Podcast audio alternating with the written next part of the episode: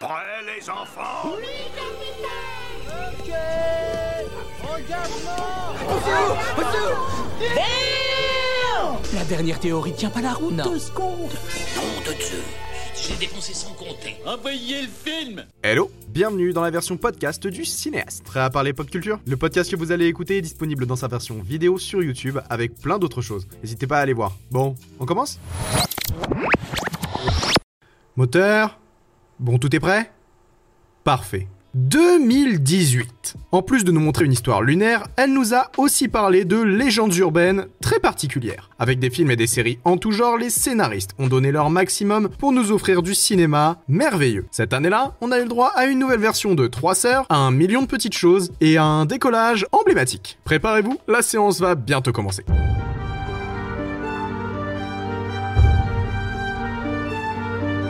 Tout d'abord et comme toujours, revenons rapidement sur notre repère chronologique. 2018 est marqué par la diffusion du 11 500e épisode des Feux de l'amour. Cette année-là, on a vu les débuts d'un jeune psychopathe bien flippant dans You.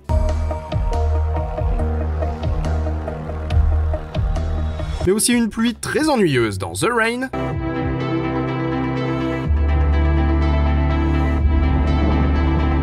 Et une nouvelle version de Trois sœurs sorcières dans le remake de Charmed.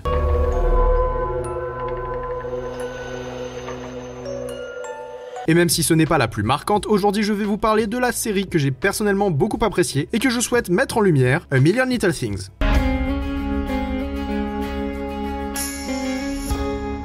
A Million Little Things est une série américaine de 3 saisons pour le moment et qui devrait voir sa quatrième saison débuter dans son pays dans 4 jours à peine. Oh là là, mais quel sens du timing On y suit l'histoire d'un groupe d'amis très proches vivant tranquillement jusqu'au jour où l'un des membres se suicide, bouleversant la vie de chacun. Ouais, ça rentre direct dans l'action. La série nous montre les difficultés de surmonter un deuil tout en parvenant à gérer les problèmes de la vie que nous rencontrons au quotidien. Entre un cancer du sein en rémission sur le point de faire son grand retour comme un méchant dessin animé et des couples qui battent de l'aile plus qu'un pigeon voyageur, notre petite troupe va devoir se serrer les coudes pour parvenir à apaiser la perte du pilier fondamental de leur amitié. Oula, j'ai pété l'ambiance A Million Little Things se présente dans la lignée de This Is Us. Avec une série dramatique plus réaliste, loin des extravagances dont nous sommes habitués, le show se porte avant tout sur l'humain. On y découvre les différents comportements qui peuvent être adoptés après une perte et les manières d'affronter la situation. Aussi, en favorisant l'émotion et les relations entre les personnages, on se retrouve rapidement embarqué dans le récit de ses amis. À l'image d'une sitcom, nous nous retrouvons au cœur d'un groupe soudé, bien que touché et affaibli par les événements, où nous intégrons la bande d'amis comme un membre à part entière. Nous découvrons les histoires qui nous ont fait arriver jusqu'ici, de la panne d'un ascenseur à un match de hockey sur glace, tout en suivant leurs recherches minutieuses pour découvrir les raisons qui ont poussé l'un d'entre eux à passer à l'acte. La série est réellement incroyable, capable de vous tirer les larmes en seulement quelques secondes, elle est marquée par sa beauté. Développant son récit à coups de petites victoires, on avance peu à peu avec les personnages pour les voir sortir de cette période jusqu'à reprendre un semblant de vie normale. Pour dire vrai, elle nous parle avant tout de la mort et particulièrement de ceux qui restent. Perdre un proche est une rude étape, mais savoir qu'il a lui-même mis fin à ses jours abandonnant femme et enfants peut être bien pire. Avec cette publicité géante de prévention, le show n'hésite pas à frapper là où ça fait mal pour faire comprendre tous les enjeux de son récit et toute l'importance de parler à ceux qui nous entourent au quotidien. Parce que le soutien est très important et que l'amitié est une chose très complexe, faite d'un million de petites choses. Ouah, j'ai dû déprimer tout le monde avec mon histoire. Dans un registre un peu plus joyeux, 2018 est marqué par la fin d'une masterclass médiévale qui a plus ou moins satisfait les fans. Moi j'ai adoré perso. Avec Game of Thrones.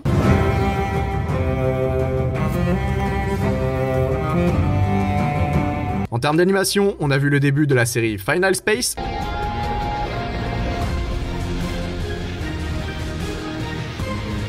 Ainsi que le spin-off d'une série de trafiquants dans Narcos, Mexico.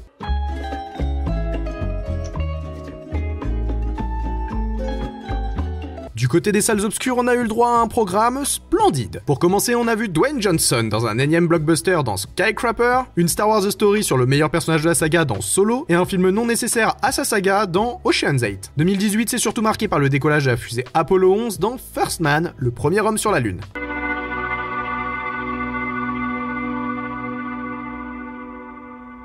First Man est un film biographique américain réalisé par Damien Chazelle. Et j'adore Damien Chazelle. Racontant l'histoire de Neil Armstrong, interprété par Ryan Gosling. Et j'adore Ryan Gosling. Alors ingénieur aérospatial et pilote d'essai pour l'US Air Force qui va intégrer un groupe d'astronautes de la NASA. Entre sa famille et ses montées en grade, il va devoir gérer la plus grande mission de l'histoire de l'humanité, la conquête de la Lune. First Man est véritablement sublime. En nous racontant l'histoire de ces astronautes souhaitant simplement découvrir le ciel, c'est la leçon d'un moment très important de l'histoire que nous découvrons. First Man, c'est avant tout une aventure humaine, là où de nombreux films reviennent sur les différentes missions spatiales et tournant prioritairement sur la conquête. Ici, nous découvrons un récit centré sur l'homme avec un grand H. Nous pouvons d'abord découvrir qui était Neil Armstrong par son travail, mais surtout par sa famille. Entre la perte de proches et les disputes, nous explorons les diverses facettes du personnage à travers le regard de sa femme. Grâce à sa vision, le film adopte un discours bien plus empathique et s'oriente avant tout sur les émotions. Ainsi, nous pouvons voir les difficultés rencontrées par cet homme devenu légende durant les années qui ont précédé son ascension. Littéralement Pour ce qui est de l'aventure spatiale, l'œuvre ne cesse de présenter les difficultés que les équipes de la NASA ont rencontrées, de la défaite face à l'Union soviétique lors des objectifs intermédiaires comme la première sortie dans l'espace, à l'explosion de la première navette Apollo et la mort de tous les membres d'équipage de la mission. Nous découvrons en détail chaque instant de doute rencontré par les ingénieurs. Avec des acteurs extrêmement talentueux, on se retrouve dans une histoire prenante qui ne nous lâche pas jusqu'à la fin.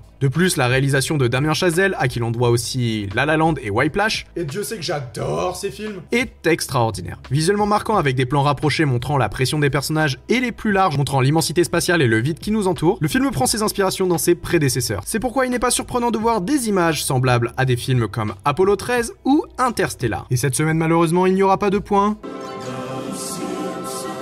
On la rêve Étant donné que ces films sont sortis très récemment, les Simpsons n'ont pas encore eu le temps d'y faire référence. Évidemment, l'alunissage de Armstrong est mentionné plusieurs fois dans la série, mais là c'est directement une référence à l'événement historique et non au film. Alors disons que pour cette fois, je passe. Ils ont beau avoir plein de rêves, faut leur laisser le temps quand même. La beauté de l'œuvre est d'autant plus appuyée par le travail sonore, que ce soit par les effets de vide ou la musique qui vient accompagner notre récit, nous nous retrouvons facilement immergés dans cet univers aux côtés des héros de l'époque. La bande originale a d'ailleurs été récompensée avec le Golden Globe de la meilleure musique, quand l'œuvre a reçu l'Oscar des meilleurs effets visuels, et c'est totalement mérité, tellement c'est beau. Tant qu'on est dans les récompenses, la cérémonie des Oscars a permis à Alfonso Cuarón d'obtenir la statuette du meilleur réalisateur pour Roma, quand on a récompensé Green Book sur les routes du Sud comme meilleur film. Pendant ce temps, Rami Malek obtenait l'Oscar du meilleur acteur pour son rôle de Freddie Mercury dans le biopic Bohemian Rhapsody, et l'incroyable Olivia Colman décrochait celle de la meilleure actrice pour La Favorite. 2018 c'est aussi arrivé sur nos écrans de la merveilleuse Lady Gaga dans une sorte de remake d'un film de 1955. J'en parle dans un épisode de la bande originale, c'est dispo en IGTV sur Insta. Hein. A Star is Born.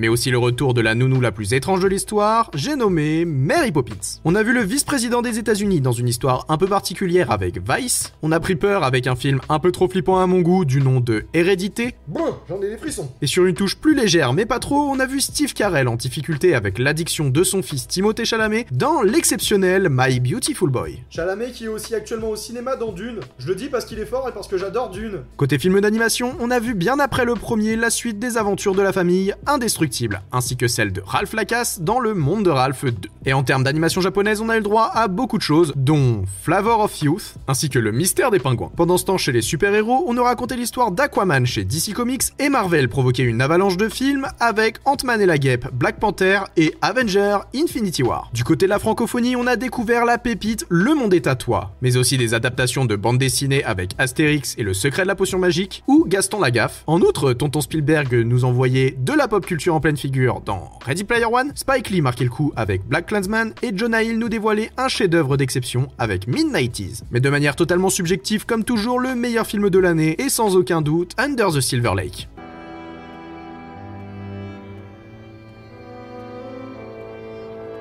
Under the Silver Lake est un film américain réalisé par David Robert Mitchell. Il nous raconte l'histoire de Sam, un homme amorphe interprété par Andrew Garfield, qui fait la connaissance de sa voisine. Lorsque celle-ci disparaît soudainement sans laisser de traces, il se lance à sa recherche et se retrouve embarqué dans un jeu de piste très étrange au cœur même de la cité de Los Angeles. Ce film est un grand mystère. Pris dans plusieurs histoires, notre héros va devoir démêler les éléments importants et laisser le spectateur faire lui-même la part des choses. Embrumé par des détails très particuliers, il est assez facile de se perdre dans le film, pourtant celui-ci nous raconte raconte des choses dans tout ce qu'il aborde. Tout d'abord, le film commence avec l'intrigue d'un tueur de chiens sévissant dans la ville. Notre héros perplexe laisse souvent cette affaire de côté, mais il s'agit d'un fil rouge qui nous suivra tout au long de l'histoire et nous fera ainsi douter des secrets entourant tous les personnages, dont le protagoniste. Ce qui définit essentiellement l'intrigue est ce qu'on appelle simplement la théorie du complot. En effet, tout au long du film, le héros semble touché d'une sorte de paranoïa qui le pousse à voir des messages cachés et des liens dans tous les événements. Le film vient tout simplement déconstruire le mythe qu'est Los Angeles, en particulier dû à Hollywood, en nous montrant que nous ne sommes que des produits de consommation de culture populaire et en profitant par la même occasion pour nous montrer les dessous les plus sombres de la ville, il nous présente un homme perdu et perplexe face au monde et à sa façon d'y être intégré. En remettant toute sa façon de vivre en question, nous allons découvrir les légendes urbaines qui rythment la cité des anges tout en faisant le dérapprochement avec des éléments bien connus du monde.